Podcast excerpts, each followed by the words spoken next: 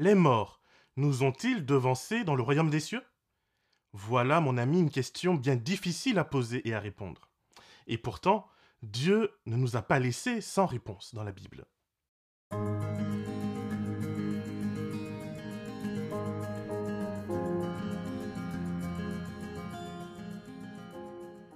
Cette capsule a une importance particulière pour moi.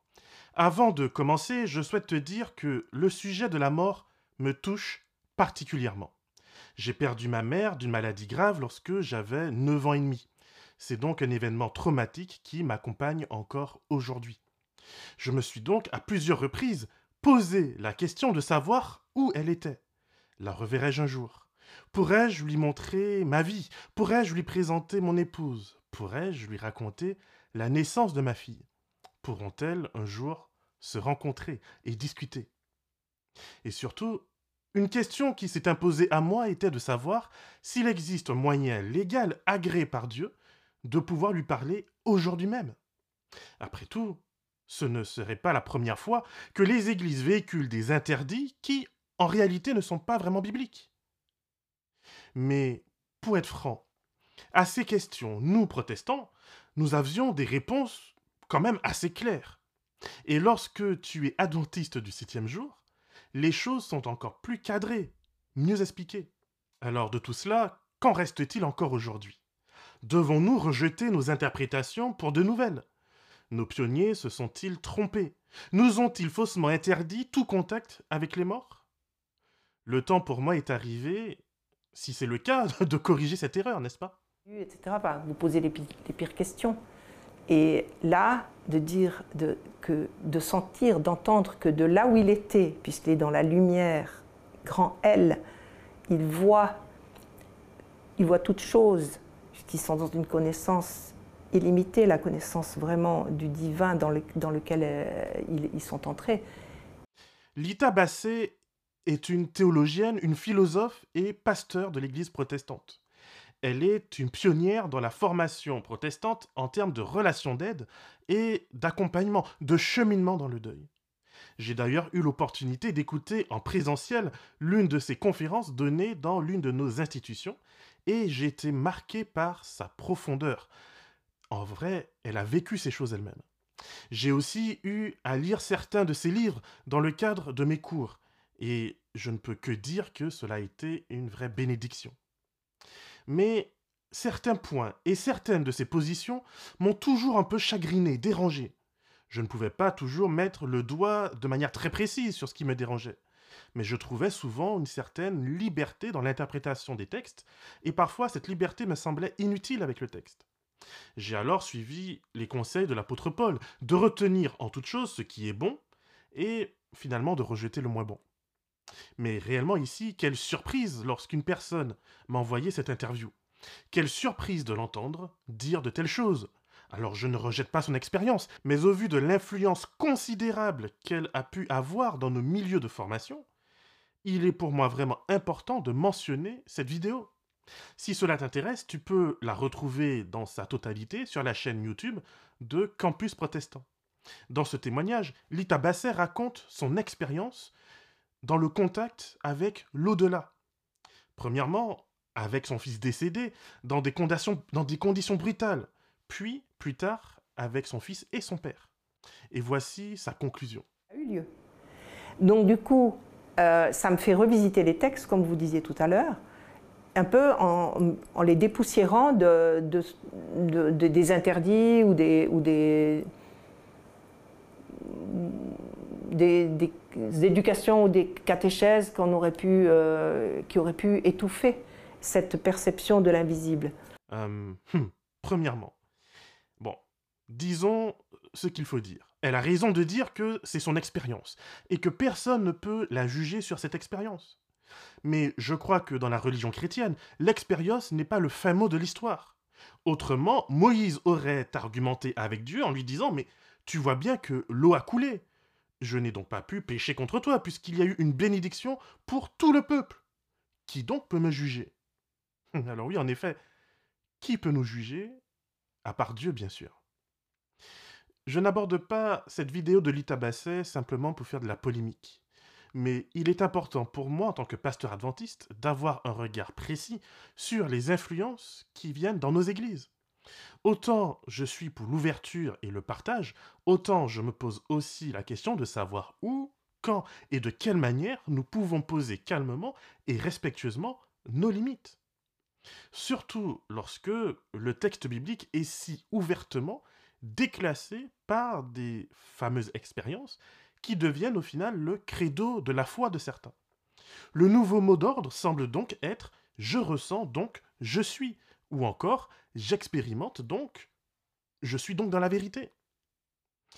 Qu'il semble loin donc ce temps de la sola scriptura, qu'il est loin le temps où Luther déclarait devant la diète de Worms Voici, à moins qu'on ne me convainque, autrement par des attestations de l'écriture ou par d'évidentes raisons, car je n'ajoute foi ni au pape ni au concile seul, puisqu'il est clair qu'ils se sont souvent trompés et qu'ils se sont contredits eux-mêmes. Je suis lié par les textes scripturaires que j'ai cités, et ma conscience est captive des paroles de Dieu. Je ne puis ni ne veux me rétracter en rien, car il n'est ni sûr ni honnête d'agir contre sa propre conscience. C'est le même Luther qui nous avertissait, je le crois personnellement de manière prophétique, en disant ceci aussi. L'homme ne peut pas vouloir naturellement que Dieu soit Dieu. Bien au contraire, il veut être lui-même Dieu et que Dieu ne soit pas Dieu. Aimer Dieu naturellement, par-dessus tout, est une fiction, quelque chose comme une chimère. Quel avertissement pour le cœur non converti. Voici encore ce qu'il va dire. C'est pourquoi, si tu entends demeurer en sécurité et sans mettre ta conscience et ton salut en péril, abtiens-toi de ces vues spéculatives et comprends Dieu comme l'Écriture t'enseigne à le comprendre. Comprendre Dieu comme les Écritures nous enseignent à le comprendre. Voilà comment Luther a puisé la force de lutter contre les scolastiques qui avaient défiguré Dieu pour en faire un monstre de sévérité. Aujourd'hui, on défigure tout autant Dieu en allant dans l'autre sens. C'est un Dieu qui n'a plus vraiment d'interdit. Il suffit qu'une chose nous fasse du bien pour qu'on puisse la déclarer venir de Dieu. Il me paraît alors évident que le piège du diable consiste à proposer des expériences similaires à des milliers de personnes, et elles seront toutes convaincues d'avoir expérimenté la vérité puisqu'elles s'éloignent de la vérité biblique. Pourtant, être envahi par la présence d'un défunt tous les soirs, la Bible me semble rapprocher cela à une forme de possession. Mais une conscience non affermie par la Bible parlera de don divin, de volonté divine. Mais en ce qui me concerne, c'est la raison pour laquelle je n'ai jamais accepté l'approche missionnaire basée uniquement sur l'expérience et le témoignage. Alors, je ne dis pas que ces choses ne sont pas importantes ou qu'elles n'ont pas leur place. Je rappelle simplement les fondamentaux de la foi tels que prêchés par le Christ lui-même, les Écritures comme étant la base de toute chose. Si je parle de cette expérience, de cette histoire de l'Ita c'est parce que je rencontre de plus en plus de chrétiens attirés par l'occultisme, par l'au-delà, y compris dans nos églises adventistes. De plus en plus de questions me sont posées par des personnes qui semblent incertaines, car l'autorité des Écritures ne suffise plus. Nous nous sommes habitués malheureusement à fonder notre relation avec Dieu sur la primauté de l'expérience, alors même que la Bible nous prévient que cette expérience, en tout cas notre capacité à expérimenter le divin, être trompeuse et qu'elle peut être piratée, adjaquée par le diable. Et c'est justement parce que nos expériences sont si puissantes pour nous forger notre identité que le diable s'y attaque. Alors, et je me le dis, si un jour je ressentais une présence et que cette présence se faisait connaître comme étant Colette, ma mère décédée, que ferais-je?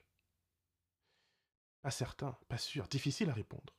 Mais je veux croire, par la prière, et je prie en ce qui me concerne dès aujourd'hui, d'avoir la force de l'Éternel pour rester fidèle à sa parole, à ses écritures. Parce qu'à présent que je suis père, je suis papa, je prends conscience de certaines choses que mon propre père a pu me parler. Il y a un monde de différence entre l'avoir entendu des autres, l'avoir compris intellectuellement et le vivre. Quand je vois le temps que je passe à prendre soin de ma petite, à la porter, à lui changer ses couches, à me préoccuper de ses moindres gémissements pour savoir si elle va bien. Et pourtant, dans mon cas, cela ne fait qu'à peine un peu plus d'un mois qu'elle est là pour émerveiller ma vie. Mais je ne peux même pas commencer à comprendre la profondeur de la tristesse et de la détresse d'une personne qui vit la perte de son enfant. Et ce n'est donc vraiment pas pour moi ici qu'un débat théologique que je souhaite avoir à travers cette capsule. Je souhaite simplement te partager ma conviction qu'aussi dur que cela puisse être, si, par la Bible, Dieu a envoyé un message aussi clair sur ce sujet, c'est parce qu'il existe un grave danger. Nous sommes particulièrement vulnérables et exploitables en ce qui concerne nos proches disparus. Et le diable, lui, il le sait. Il a là, sur ce sujet, à sa disposition, une porte d'entrée royale vers notre cœur et vers notre loyauté. Et pour moi, il s'agit bien ici de loyauté. C'est la raison pour laquelle j'insiste autant dans mes prédications et dans mes échanges spirituels sur quelles sont nos motivations spirituelles. Pourquoi viens-tu à l'Église? Pourquoi pries-tu? Pourquoi sers-tu Dieu? Si c'est uniquement pour des bénédictions et pour expérimenter du surnaturel, alors tu seras déçu, car tu finiras par entrer davantage en contact avec les forces occultes qu'avec Dieu. La Bible, elle, nous présente un Dieu qui agit très différemment par rapport à nos attentes. Il le fait pour éviter notre service contraint et intéressé. Alors, disons-le clairement, qu'en est-il? Que dit vraiment la Bible à ce sujet? Pouvons-nous avoir confiance que les Écritures suffisent à nous éclairer sur ce thème. Après tout, n'existe-t-il pas une chance pour que nos défunts puissent nous parler? Hmm.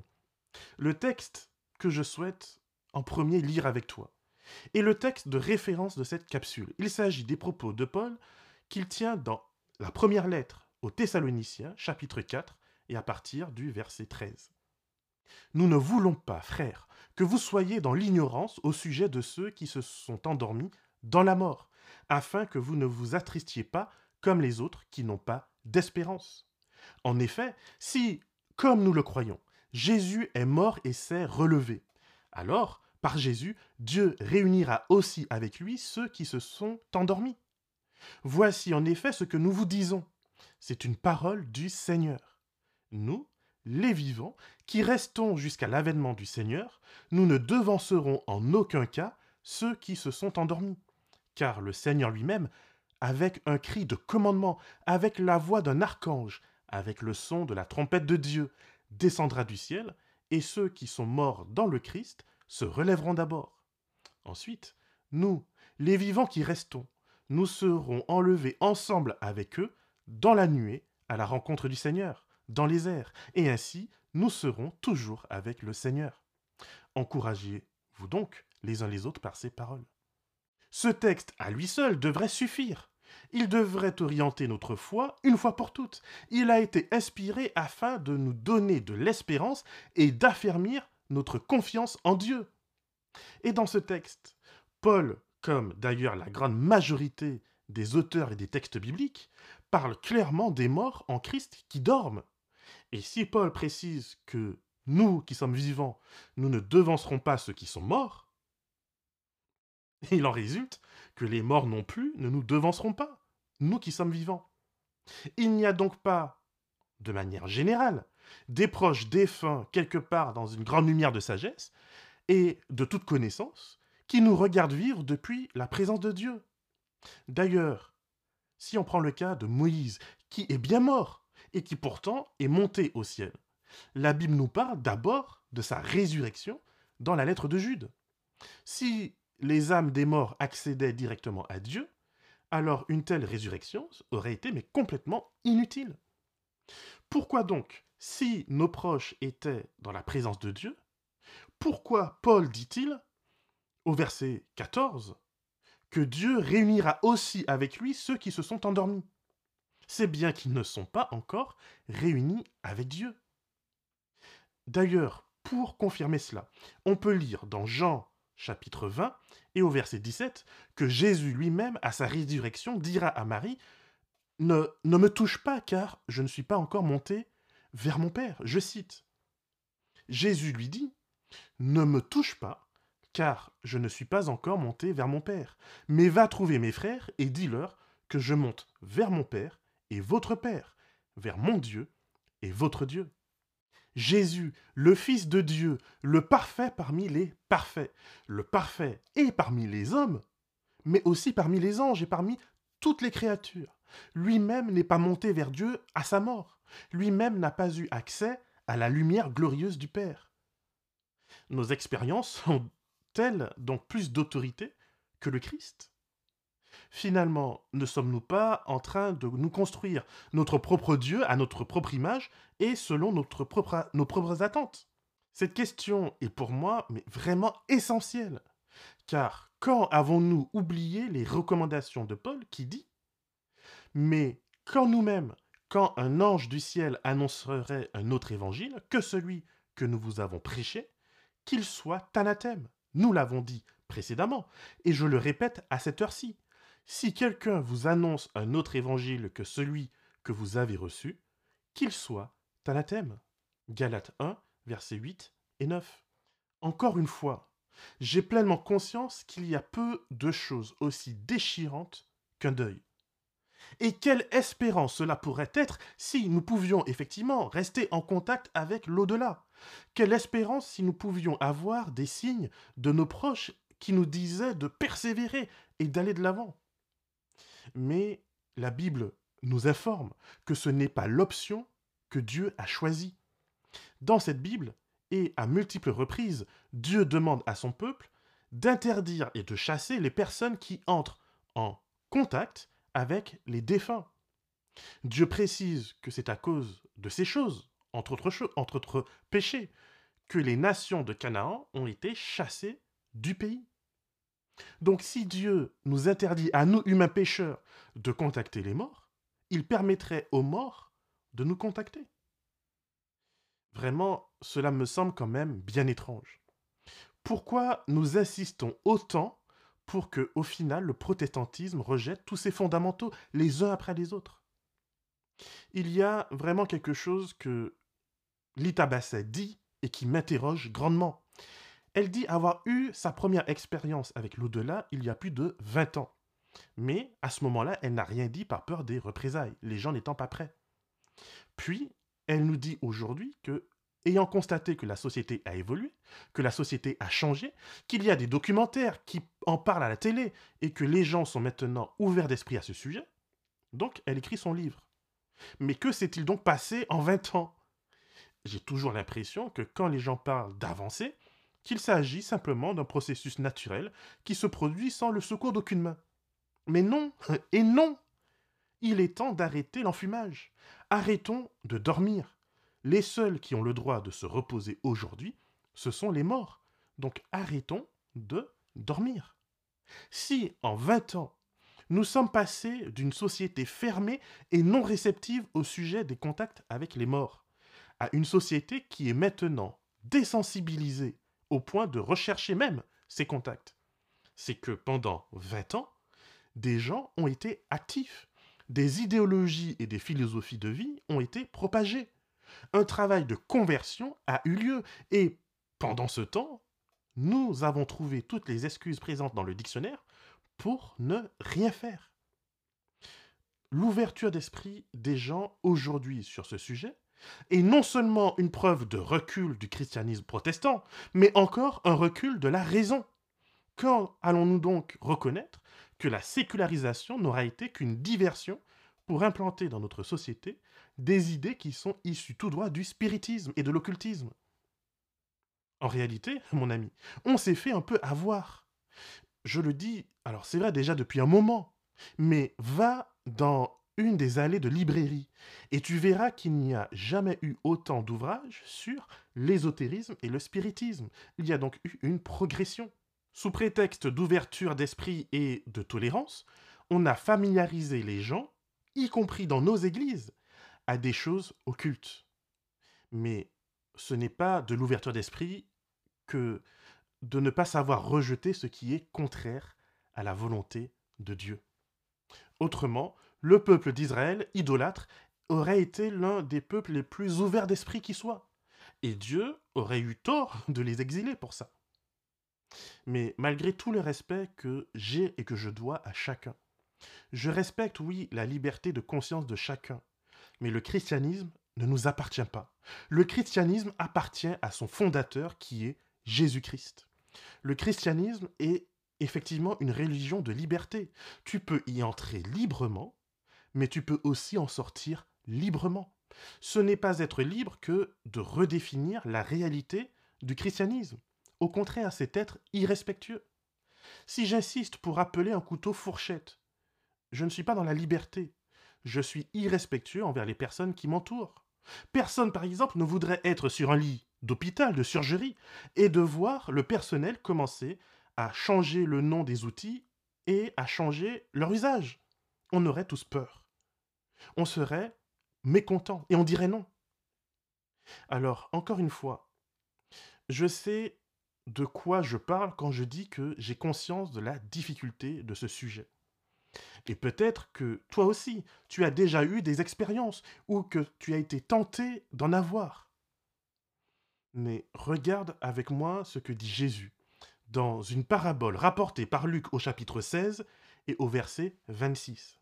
En plus de tout cela, un grand gouffre a été mis entre nous et vous, afin que ceux qui voudraient passer d'ici vers vous ne puissent le faire, et qu'on ne traverse pas non plus de là-bas vers nous. Le riche dit, Alors, je te demande, Père, d'envoyer Lazare dans la maison de mon Père, car j'ai cinq frères, qui leur apportent son témoignage, afin qu'ils ne viennent pas, eux aussi, dans ce lieu de tourment. Abraham répondit, Ils ont Moïse et les prophètes, qu'ils les écoutent. L'autre reprit, Non, Abraham, mon père, mais si quelqu'un de chez les morts va vers eux, ils changeront radicalement. Et Abraham lui dit, S'ils n'écoutent pas Moïse et les prophètes, ils ne se laisseront pas persuader, même si quelqu'un se relevait d'entre les morts. Je t'invite à aller lire l'ensemble de la parabole pour connaître et comprendre le contexte. Mais voici personnellement deux enseignements qui s'en dégagent. Premièrement, une fois mort, notre sort est scellé. Il n'est pas possible de changer le sort des morts, ni par notre amour pour eux, ni par nos prières, ni par nos indulgences, et encore moins en se faisant baptiser pour eux. Deuxièmement, il est impossible aux morts de contacter les vivants. C'est en tout cas le cadre général qu'il me semble être posé par Dieu ici dans ce texte. Alors, on peut se poser la question, mais peut-il y avoir des exceptions? Dieu peut-il faire des exceptions? Mais s'il le souhaite, il est Dieu. Il peut faire ce qu'il veut, bien sûr.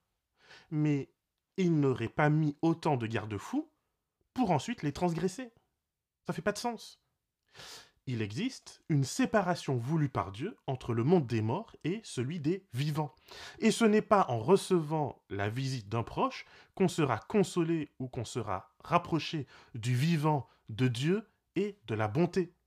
Mais si on reste fidèle à l'enseignement de Jésus, c'est en écoutant Moïse et les prophètes. Et en disant cela, Jésus parle de la Bible de son époque. Alors nous aujourd'hui, nous louons Dieu de ce que nous avons une Bible encore plus complète et donc plus facile à comprendre. Mais en dehors de ces saintes écritures, Dieu ne nous a pas donné d'autres moyens de parvenir à la connaissance de sa vérité.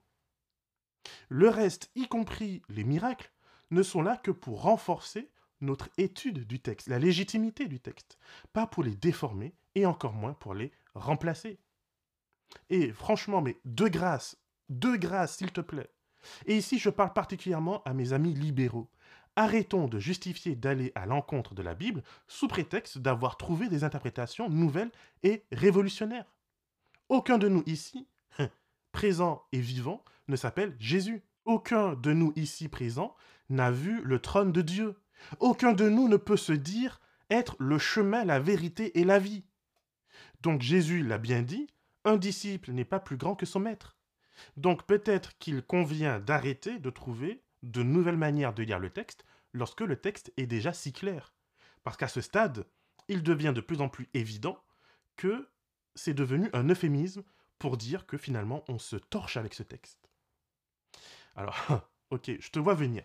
Ah oui, mais David, euh, si les apôtres n'avaient pas eu une certaine ouverture d'esprit, ils n'auraient jamais pu suivre Jésus et encore moins aller vers des païens. La vieille excuse qui commence à devenir un peu usée. Alors déjà, la place des païens auprès de Dieu est présentée dès le départ dans la Genèse par exemple. À la table des nations, la Bible nous explique qu'ils sont bien les descendants de Noé avec qui Dieu a aussi fait alliance. Ensuite, si on va un peu plus loin, l'appel d'Abraham au chapitre 12 contient déjà et dès le départ la mention du salut et de la bénédiction des païens. Cette invitation des païens à la table de Dieu est ensuite présentée dans le reste de l'Ancien Testament. Dieu ne fait donc qu'activer une option qui était déjà prévue depuis longtemps lorsque Jésus vient sur terre. Cela n'a donc pour moi rien à voir. Et il en va de même avec la personne du Christ. Les disciples passent leur temps à démontrer comment Jésus a respecté et accompli la loi de manière parfaite et juste. Pas comment il relie les textes pour dire que Moïse n'avait au final rien compris et qu'il faut tout effacer. D'ailleurs, Jésus va, à plusieurs reprises, y compris dans le passage qu'on a lu de Luc 16, Jésus va réaffirmer la légitimité de Moïse et des prophètes. Il nous dit seulement que lui, il est la seule clé de lecture et de compréhension correcte de ces textes. Pas mon expérience, mais Jésus. Non pas mes sensations, mais les Écritures. Et Jésus avait raison, la personne qui n'est pas loyale envers les Écritures ne le sera pas non plus, quand bien même Dieu ferait devant elle des miracles extraordinaires. Car, dans Luc 16, quelque temps après cette parabole du riche et de Lazare, Jésus ira réveiller de la mort son ami du même nom. Et au lieu de se repentir et de donner leur cœur à Dieu, ses détracteurs vont comploter pour le faire mourir, pour le tuer. Nous sommes donc en train de vivre, en ce qui me concerne, des temps vraiment prophétiques. La loyauté des croyants est vraiment en train d'être testée. Et je le crois, Dieu a suscité l'Église adventiste avec un message précis pour ces temps. Une volonté de fidélité aux Écritures, on fait du mieux qu'on peut en tout cas, et une annonce claire permettant de déjouer les tromperies de l'ennemi de Dieu. C'est également par un mensonge sur l'état des morts et sur l'âme immortelle que le serpent a trompé nos premiers parents. Il leur a dit, mais non, tu ne mourras pas, tu seras comme un Élohim. De même encore aujourd'hui, sous prétexte de redonner de la joie et de l'espérance, le même serpent nous propose de transgresser la loi divine. Et bien sûr, il y aura toujours des arguments et des personnes pour défendre l'inacceptable. Nul doute. Mais à un moment, quand tu entres dans ton intimité spirituelle, quand tu es seul dans ta chambre face à Dieu et face à sa Bible, quelle est ta réponse? Quelle est ma réponse à son invitation à la loyauté et à l'obéissance? Parce que, bibliquement parlant en tout cas, notre espérance, nous la trouvons dans la promesse de la résurrection, et non pas dans le contact avec l'au-delà. C'est en gardant précieusement notre confiance en ces promesses que nous traversons les épreuves et la perte de notre être cher. Vouloir dès aujourd'hui vivre la réunification promise avec nos défunts, c'est prendre le même raccourci que manger de ce fameux fruit défendu. Alors oui, pour un temps, celui ou celle qui ne suit pas Dieu semble heureux et épanoui. Comme le riche dans la parabole de Jésus, certains passeront leur vie à faire des festins, tout en s'auto-rassurant sur leur destination finale. Tandis que le pauvre, lui, il n'a connu qu'une vie de misère, d'ulcère et de pauvreté. Mais l'important, c'est qu'à la fin, c'est Dieu qui a et qui aura le dernier mot, et il récompense et il récompensera la fidélité, la loyauté et l'obéissance. Pour moi qui suis un pasteur de l'Église adventiste, je me rappelle qu'en tant qu'Église, nous avons été avertis que c'est justement par une confusion sur l'état des morts que le diable agira et séduira les chrétiens à la fin des temps.